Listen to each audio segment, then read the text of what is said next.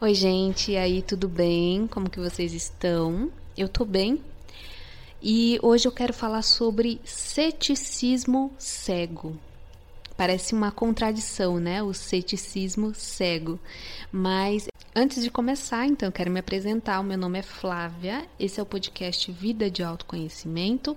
Por aqui a gente fala sobre a, como que a gente pode ressignificar os acontecimentos do cotidiano e como que isso pode ajudar no nosso processo de autoconhecimento, como que a gente consegue a partir da ressignificação dos acontecimentos a gente pode então estimular ainda essa nossa busca, né, pelo autoconhecimento, por se entender, se compreender, se acolher, se aceitar do jeitinho que a gente é.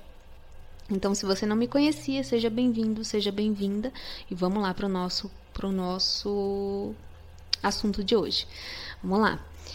Uh, esse ceticismo, gente, o que, que, que, é esse ceticismo, né? Para a gente começar a falar sobre isso. O ceticismo é algo muito importante que a gente precisa sim colocar em prática na nossa rotina, né? Porque a gente não pode cair é, na fala e na conversa de qualquer pessoa. A gente precisa então ter esse senso de esse senso do que realmente a pessoa está querendo passar para a gente, qual que é a intenção dela, o que que aquela empresa está querendo, eh, qual que é o intuito, né, daquela empresa que está fazendo aquela propaganda com algo que chama a atenção, que cresce, né, é, diante dos nossos olhos.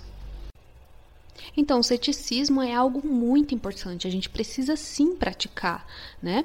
Mas quando a gente vai para o ceticismo cego, né, algo que deveria te dar mais clareza sobre as coisas que estão acontecendo com você, na sua vida, no mundo, quando isso começa a ficar cego, né? Ou seja, quando a clareza que aquilo proporcionaria para nós começa a ficar turvo, quando as coisas começam a ficar meio confusas é, em relação àquele algo que se apresenta para gente, aí já se transforma no ceticismo cego, né? Então você não, não se consulta mais, você não se pergunta o que, que aquilo significa para você.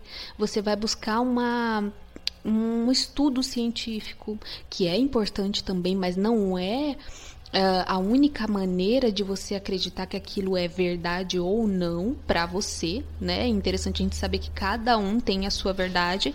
E quando você fica buscando muito do lado de fora, a gente perde esse poder. A gente perde a nossa consistência, vamos dizer assim.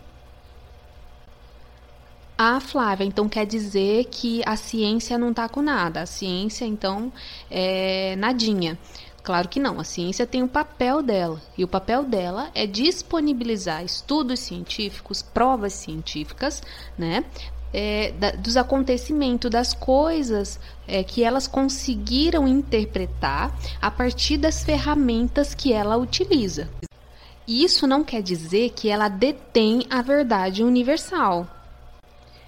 Então, as pessoas que estão muito céticas, elas acabam olhando para a ciência como um Deus, né? Então, uh, aquele poder que você tem dentro de você, né, que é a, a intuição, né, o que a gente está falando aqui, o poder que tem dentro de você para identificar por você mesmo, independentemente do que dizem fora de você, mas o que você sente, o que você acredita que é real para você. Isso fica reduzido por conta desse ceticismo, você acaba desconfiando até de você mesmo. Eu não estou tentando dizer que a ciência não tem um papel importante é, para a humanidade e para o planeta. Claro que tem. A gente já viu, a gente vê provas. Inclusive no momento que a gente está passando, né, os cientistas indo buscando, é, indo atrás de, de, de provas de, de como desenvolver uma vacina. Enfim, a gente sabe que a ciência tem um papel muito importante para a humanidade. Mas a gente também precisa compreender que dentro da gente existe um mundo e dentro de, é, e nesse mundo a gente pode encontrar informações que também são preciosas para nossa existência nesse mundo. Né? Quando você tem discernimento, quando você tem clareza, você, você tem, você pode até se considerar uma pessoa cética, mas é uma pessoa cética para o que te trazem de fora. Né? Mas dentro, o que está acontecendo dentro de você, não existe esse ceticismo cego né? O que está acontecendo dentro de você. Então veja bem, aqui a gente está tratando do seu mundo interno. O que, que seu mundo interno está te falando e você está desconsiderando por conta de uma pesquisa científica, por conta de fulano de tal que falou para você que não é assim, que você está errado e você tem que acreditar no que ele está falando, né? Então aqui a gente está falando do seu poder. Aqui a gente está tentando trazer o seu poder, para que você pegue esse poder e se empodere, vamos dizer assim, dele. Né? E se empodere do seu próprio poder que já existe e sempre esteve aí dentro de você. Então, como que a gente faz né, para acessar esse mundo interno, se empoderar da, é, do nosso poder, né? se empoderar do nosso poder? Como que a gente pode fazer isso? A gente precisa então acreditar na vida. Mas o que, que é essa vida? Né? O que, que é a vida? Quando eu falo da vida aqui, é sempre aquela vida que existe fora da nossa mente, que existe fora desses nossos pensamentos conturbados, mas de uma maneira prática. Como que a gente pode acreditar na vida? Né? Eu tenho uma uma técnica que eu utilizo bem simples, muito simples, que é colocar a mão no coração quando eu estou muito estressada ou muito ansiosa.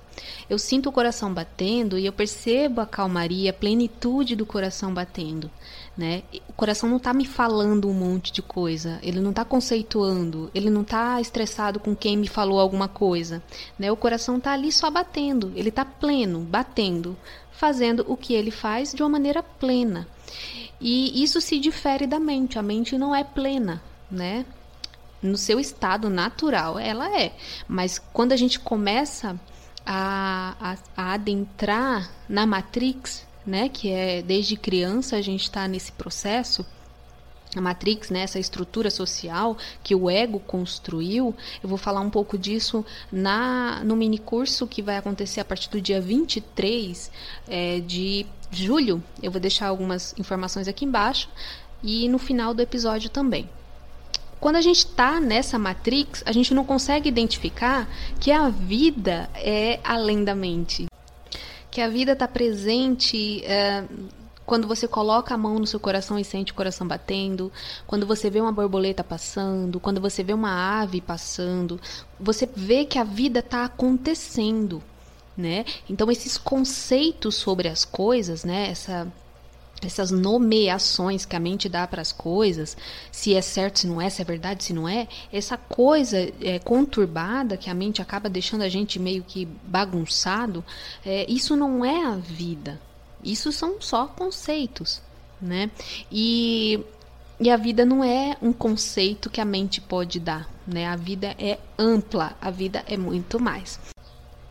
Ter essa percepção da vida é você acreditar nela. Porque a gente só acredita no que a gente sabe que existe. Se a gente acredita que a vida é os conceitos mentais, então a gente vai acreditar neles. E aí é um caminho muito mais complicado para que você vida, viva uma vida plena, né? uma vida tranquila. Quando você começa a acreditar na vida, quando ela é, na vida pulsante, né? Na vida que está nos animais, que está nas suas relações, que está no pássaro que passou aí e você deixou de ver porque você estava pensando em um monte de coisa. Quando você acredita na vida e nas coisas que ela te mostra diariamente, você começa a acreditar em si mesma. Acreditando em você mesma, você começa a considerar a importância de confiar no que você sente, que aí é a intuição. Quando você sente um, um, uma necessidade de ir por tal caminho e não por outro, e você percebe que isso tem a sua importância, que essa sensação tem uma importância, aí você começa a entrar no campo da intuição, você começa a aceitar esse poder intuitivo que você tem desde que você foi é, desde muito tempo, desde criança, enfim.